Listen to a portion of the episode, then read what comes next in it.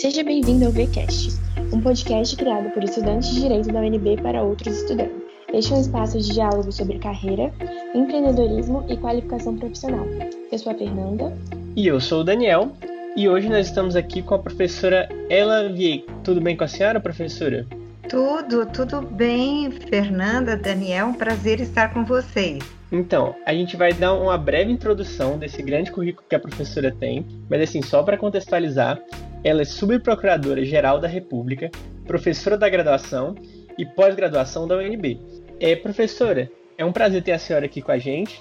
E para começar, eu, eu tenho muito interesse, eu acho que os nossos ouvintes também, a gente queria ouvir um pouquinho da sua opinião sobre o MP. Se você acha que o, o MP federal, qual é a importância que ele tem para para a sociedade brasileira e qual que é a maior atuação que ele, que ele tem também? Bom, Bom é, eu sou eu sou membro, né, integrante do Ministério Público Federal há 45 anos, né? É uma é uma vida. É, mas eu vou falar em primeiro lugar assim sobre o Ministério Público brasileiro, né? Que o Ministério Público Federal é um ramo é, desse do Ministério Público e o Ministério Público é, tem uma grande importância é, no Estado brasileiro. Sempre Ministério Público é uma instituição é, presente, né? É, e muito relacionada com a atuação penal. Mas a partir da Constituição de 88, essa atuação penal, ela, é, além de ser reafirmada e com é, atributos assim de independência e prerrogativas muito importantes, também se viu a crescida de uma atuação em defesa é, dos é, direitos e, e, interesses individuais e sociais indisponíveis, né? É, então, essa, essa dupla missão do, do Ministério Público, ela, ela se tornou, isso a gente pode conversar mais, assim, muito importante nesses anos todos, desde 1988. E o Ministério Público Federal, ele, ele tem assim uma notoriedade né, muito grande por conta é, da sua de suas atribuições no âmbito do, do STF, do STJ. Então, também a gente pode conversar sobre isso é, um pouquinho mais adiante, mas para dizer dessa importância do, desse, dessa instituição, Ministério Público, é, a partir principalmente da Constituição de 88. Professora, muito interessante. A senhora falou de atuação perante o STF, o STJ, de atuação criminal. Eu acho que uma curiosidade que eu tenho e que eu acredito que muitos ouvintes também podem ter é sobre como surgiu o plano da senhora de ingressar na carreira do MPF. A senhora já cogitava isso durante a graduação, a partir assim, de um observando qual ia ser a atuação do MPF, assim, a senhora entrou em 1975, né? Foi antes, inclusive, da Constituição de 1988. Acho que seria muito legal ouvir um pouquinho, assim, sobre como foi essa decisão de entrar. Sim, então, quando eu fiz é, a graduação, é, isso foi, é, eu me formei né, em 1971 e a Justiça Federal, ela foi é, porque não existia, a Justiça Federal existiu há muito tempo atrás, aí acabou, e em 67 é que ela foi novamente, eh, eu tô, a palavra não é bem boa, mas enfim, é reaberta, tá? E os membros, assim, do Ministério Público nessa Justiça Federal, eles foram designados, tem que lembrar que era a época da ditadura. É, então, para mim, nem me passava pela cabeça, porque não, não havia concurso para Ministério Público Federal. Eu, inclusive, alguns professores meus eram dessa primeira leva de juízes federais que, se, que tinham sido designados pelo, pelo governo militar. Mas eu podia ter pensado em fazer concurso para o Ministério Público Estadual, porque esse, né, sempre ele estava existindo, né, que era, na época era a figura dos promotores públicos, né? Que hoje em dia a gente chama promotor de justiça, procurador de justiça na justiça eh, estadual. Mas não, eu não tinha a mínima vontade de ser promotora. O que eu pensava era ser juíza, né? Isso isso estava dentro do meu plano. Eu só fui fazer o concurso de Ministério Público Federal. Na verdade, não, não é nada assim, sabe, uma razão é, grandiosa de sonho, simplesmente porque eu precisava fazer um concurso para me melhorar o salário. Eu era procuradora autárquica do, do INCRA, né? Então eu fiz esse concurso sem saber nada, né? É, do que, que me esperava pela frente. Então foi assim, mas é, deu certo, né? Quer dizer, fiz o concurso, é, passei, foi o terceiro concurso, e aí também foi nessa época em que o Ministério Público Brasileiro ele foi se transformando, né? Por conta de, de todo uma de um movimento, um movimento de fora e de dentro, né? Era, um, era todo um contexto da sociedade brasileira por redemocratização, por uh, afirmação de direitos, ampliação, a vontade assim de transformação da sociedade é, e um grupo de, de membros do Ministério Público estavam muito afinados com essas ideias, então fizeram que chama né, o, o, o lobby do Ministério Público para colocar na Constituição princípios assim fundamentais dessa instituição, que é uma autonomia, a independência funcional, a unidade. É isso. Muito interessante esses pontos que a senhora trouxe, professora, até sobre essa questão da autonomia do membro do Ministério Público, os comparativos, assim, das, das épocas, né, de hoje, de quando a senhora ingressou. Mas eu acho que seria muito interessante, voltando ainda nessa questão do ingresso em 1975, que a senhora trouxesse um pouquinho sobre como foi viver essa experiência como mulher. É, então, certo. O, pensando nisso, né, no Ministério Público Federal, eh, quando eu ingressei, já havia algumas eh, mulheres, né, daquelas que tinham sido eh, nomeadas pelo governo e, e, no concurso. Agora é interessante que no Ministério Público Federal, desde aquela época, nós mulheres nunca ultrapassamos a barreira dos 30% é, no conjunto de, de integrantes, né? É, eu uh, não eu, eu sentia né aquela diferença aquela coisa de é, ser mulher e não não participar de, de, de das decisões é que os homens se reuniam para tratar assim da política institucional. E então eles sempre é, se reuniam entre eles. As mulheres elas não, não eram chamadas né? É, mas eu, eu lembro assim que sei lá, eu ia abrindo o meu espaço, né? Eu, eu fui entendendo cada vez mais essa, essa, essa estrutura de desigualdade no acesso uh, do poder, mas é, era, eu, eu acho que assim era uma época, uma época muito interessante, tal como agora, né?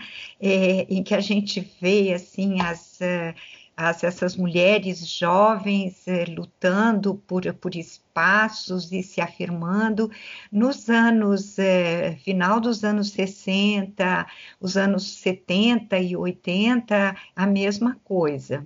Professora, é, eu achei muito interessante o que a senhora falou, e indo um pouco nesse caminho dos desafios, eu queria ouvir da senhora, que tem tanta experiência no, no Ministério Público, qual foi o maior desafio que você acredita ter enfrentado e o que, que mais te marcou na sua trajetória?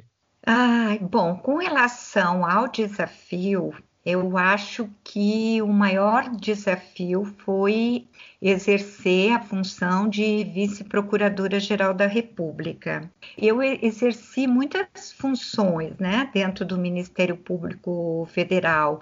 Fui procuradora-chefe na Procuradoria da, República em Santa Catarina, trabalhei no, no, na Procuradoria Regional Eleitoral, na, no Conselho Penitenciário, fui isso é interessante, eu fui a primeira é, mulher presidente da Associação Nacional de Procuradores da República e depois não houve outra mulher, continuo sendo a única.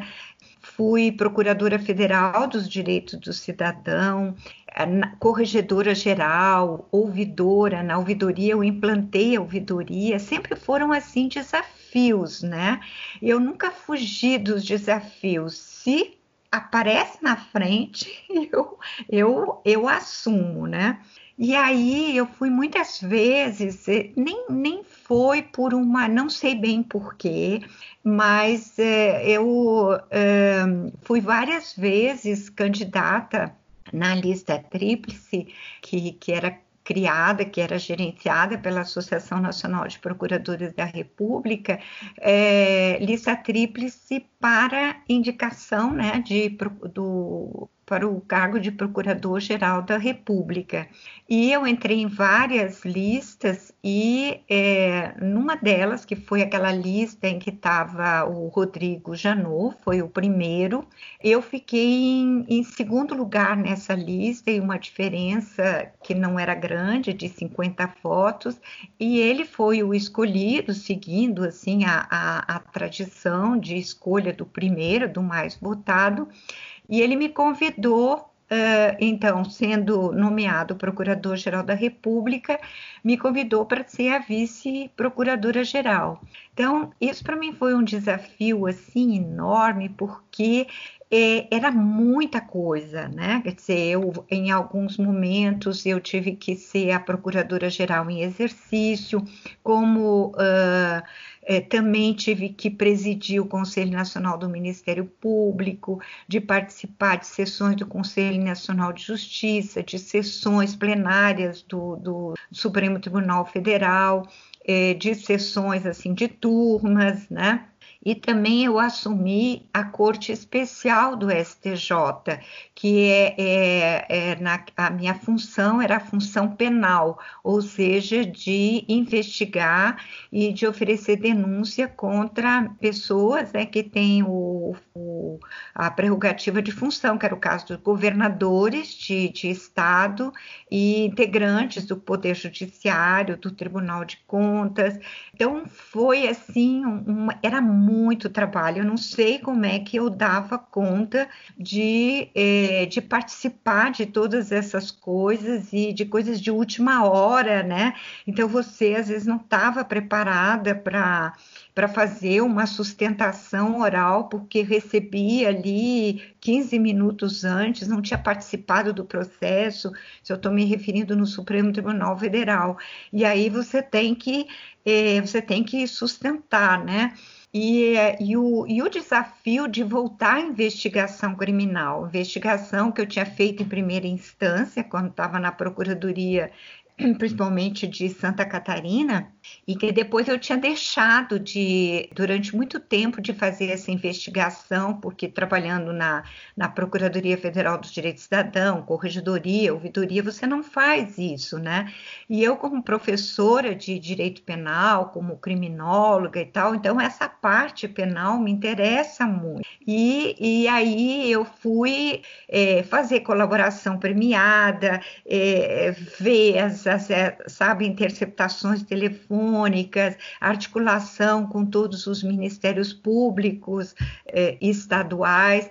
Então, realmente, isso para mim foi o, o, o, maior desafio. Com relação à trajetória, eu acho que aí as coisas que mais me marcaram foram é, nas atuações pelos é, direitos individuais e, e, pelos também de, os direitos é, difusos, coletivos, né? Que é essa que é pela a luta assim pelo, pelo meio ambiente, né? Pelos, pela igualdade, é, então, e também na questão indígena, eu acho que indígena e quilombola, né? Então, porque esse contato, para você ter essa atuação, você, você tem que é, participar, você tem que participar e, sobretudo, você tem que ouvir, ver e ouvir é, essas, é, essas demandas né,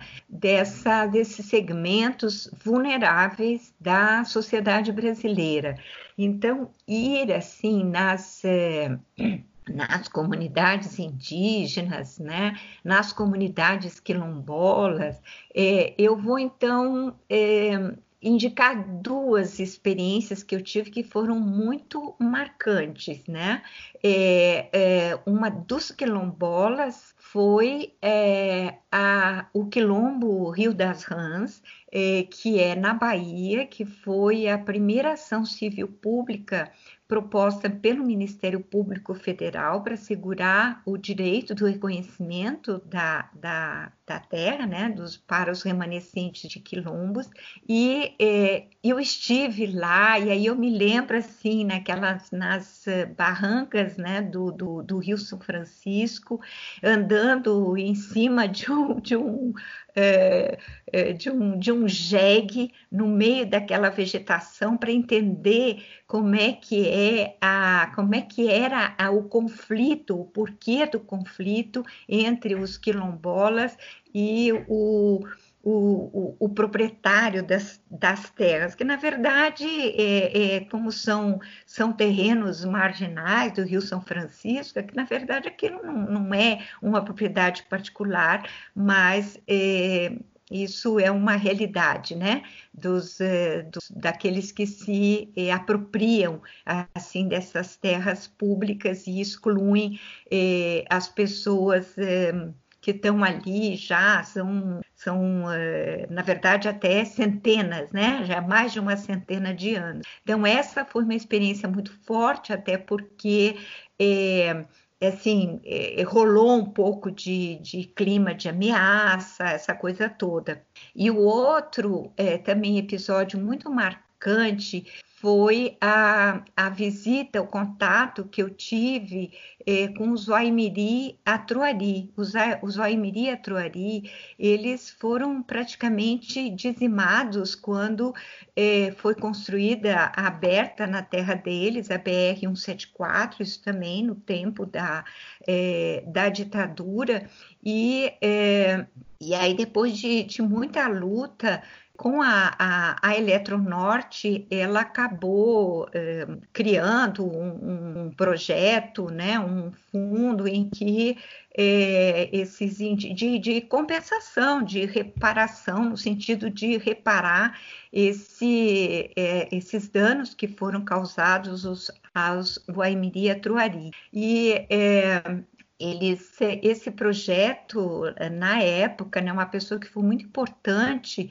é, Porfírio Carvalho, que ele, é, ele fez um, um, trabalho assim super interessante pelo qual é, esses indígenas eles conseguiram de uma forma autônoma né, é, reconstruir a sua, o seu projeto né, de vida coletiva, mas sempre com muito embate contra os assim, os interesses locais, vocês devem até ouvir, né, volta e meia, a história da, é, porque essa estrada que, que corta a terra indígena, ela, ela, ela é fechada durante a madrugada e aí os índios se estabeleceram isso e evidentemente que os interesses lá em Roraima, eles são contrários ao fechamento da estrada eh, durante a noite, também é assim, querem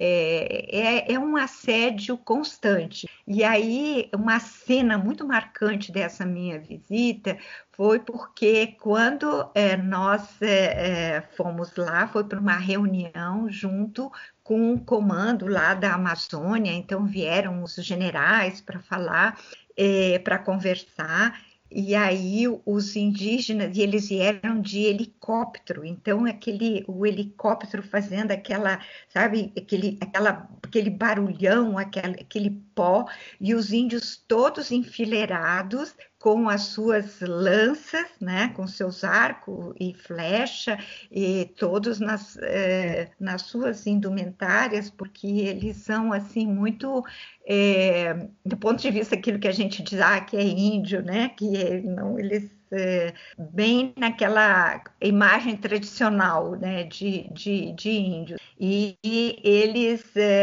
fizeram aquela, aquele tipo de um corredor, né?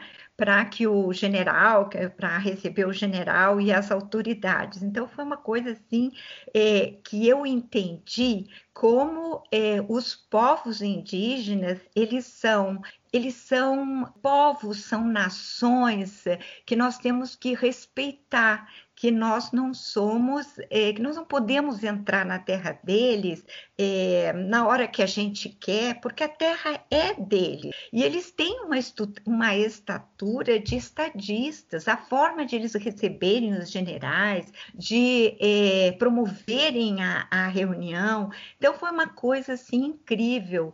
Eu, eu aprendi muito e é, com isso, né? Quer dizer, essa de respeitar eh, os povos indígenas, de reconhecer eh, a sua autonomia.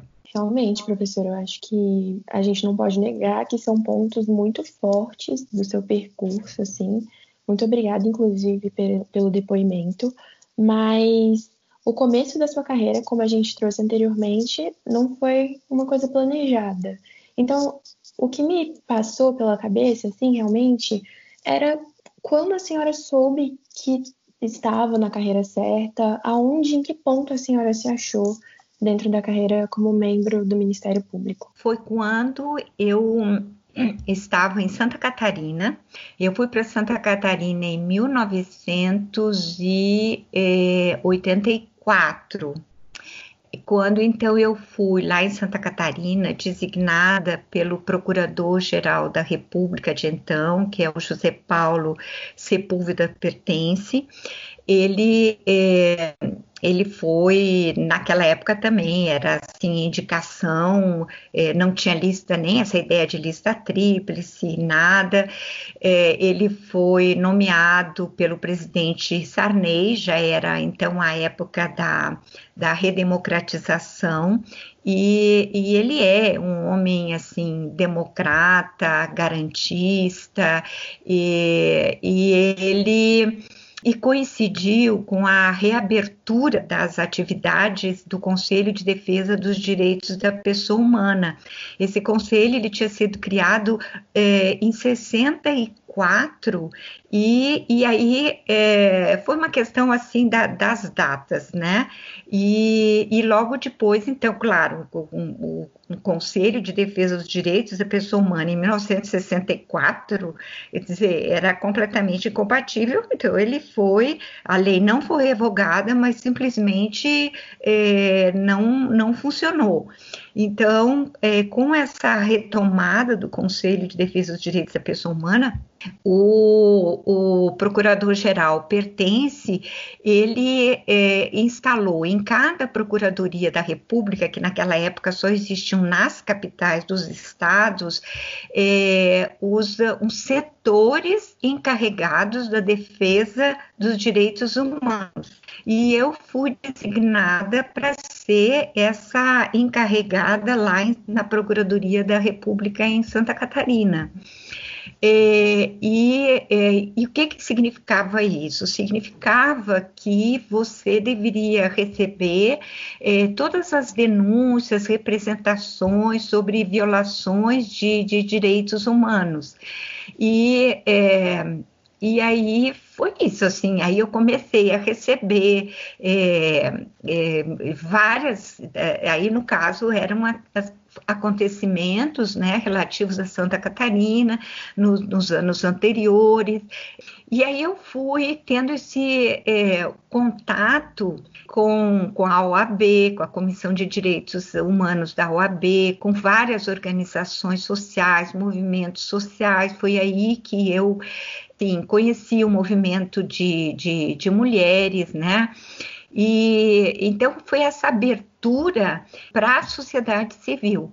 E aí que eu é, que eu me encontrei, né? Que essa possibilidade do Ministério Público é, de é, proteção, de promoção dos direitos humanos. É, é, claro que a gente não pode se substituir. Eu acho que uma, uma é, vamos dizer, um equívoco, talvez, em muitas atuações, seja de achar que o Ministério Público ele pode se substituir à sociedade e dizer o que, que a sociedade quer, já que ele tem essa possibilidade de, em juízo, né, entrar com a ação civil pública nessa defesa. Então, a gente tem essa legitimidade, tanto quanto tem a sociedade civil, mas, e a sociedade civil, durante é, muito tempo, é, recorreu ao Ministério Público. O Ministério Público tem mais, é, tem estrutura, né, tem recursos financeiros e então a gente eh, se tornou aquela, aquele lugar né, onde acorrem as organizações da sociedade civil e pedem apoio para que sejam instaurados inquéritos civis, que sejam propostas ações civil, eh, civis. E, e que, que, se articule com o, o governo né, para essa para essa implantação né, de políticas públicas que garantam os direitos fundamentais. Professora, eu adorei o seu relato, foi muito interessante mesmo, mas a gente está chegando no final do programa e, principalmente com a senhora, que tem toda essa história de vida, a gente não pode deixar passar um hábito que a gente tem aqui no, no VCast, que é pedir uma indicação cultural. Então a gente sempre pede para o convidado que ele indique um livro, um filme, uma série que pode ou não ter a ver com o tema, mas que ele acha muito interessante para a formação de quem está nos ouvindo. Então a gente queria ouvir a sua opinião sobre isso. Acho que essa, é, sabe, você aproximar o ensino de, do direito das artes né, é, é muito importante, é, com literatura, é, com cinema, toda a produção audiovisual. É, isso assim é, é isso que traz a sensibilidade, né? Essa, essa compreensão do mundo, é, ela, ela se alarga através dessas, dessas experiências né, de, de, de, da arte em geral. Inclusive, na criminologia, tem uma. É, a gente chama criminologia cultural, né? É o, o é, que se estuda como, através dessa, é, dessa produção artística, você, você, você pode é, produzir transformações ou se você reproduz né, é, estereótipos, enfim. Então, eu, eu, vou, eu vou fazer duas indicações é, de filmes né, que são muito importantes. Uma delas é um filme antigo, um filme é, antológico, que é o, o Doze Homens e uma Sentença, é, que é para parte assim do de, da parte criminal, né? Como, como você, você. E por que, que eu digo isso? Porque você, quando tem um caso criminal, é, e aí eu, assim, a gente tem dois princípios, né, que são princípios que estão se digladiando hoje em dia, que é o princípio da, da presunção da culpabilidade e da presunção da, nu, da não culpabilidade, ou da ou presunção da inocência, né?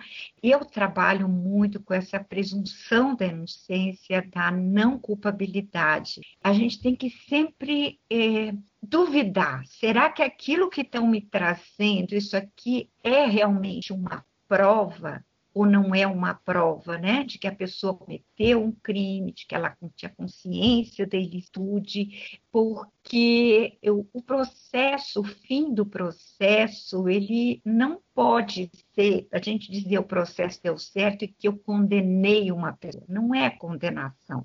É, enfim, mas aí eu já estou saindo aqui da tua pergunta, mas só para explicar o porquê que eu escolhi, porque eu acho que esse filme, ele é, nos faz pensar nisso, de como eu posso partir de uma presunção de culpabilidade para chegar chegar a dizer: não, eu não posso condenar, porque eh, tem tantas dúvidas aqui, né? Que o mais certo é, é.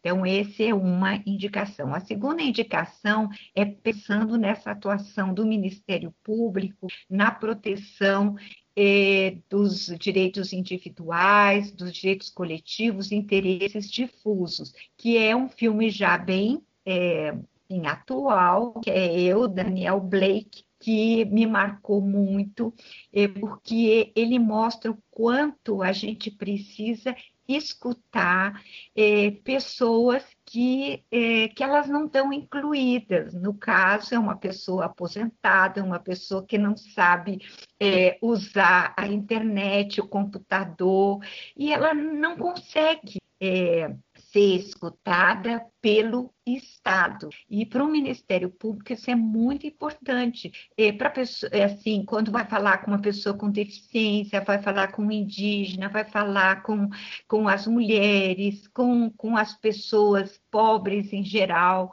nós precisamos ter essa percepção das dificuldades é, da, dos excluídos. E, então, esse é um filme que eu achei genial. É, são essas minhas duas dicas. Professora, muito obrigada por ter disposto do seu tempo, da sua atenção, por ter compartilhado conosco experiências tão ímpares. Eu diria que até me arriscaria a dizer que não poderíamos ter convidado uma pessoa melhor para representar a carreira do Ministério Público.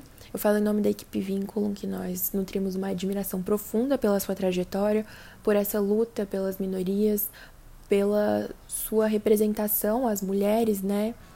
Que a senhora ocupou cargos que nunca antes tinham sido ocupados por mulheres. E eu diria que o trabalho do Ministério Público é, um, é realmente um trabalho para que vozes sejam ouvidas. Mas infelizmente, o nosso episódio está chegando ao fim. Eu gostaria de agradecer aos nossos ouvintes, espero que vocês tenham compartilhado do mesmo entusiasmo que eu ao escutar um pouco mais sobre a trajetória da professora Ela Vieco. E para você que gostou do nosso conteúdo e deseja acompanhar nossas atualizações, nós temos um Instagram, projeto.vínculo, no Facebook só vínculo e nosso LinkedIn é Projeto Vínculo. Até o próximo episódio.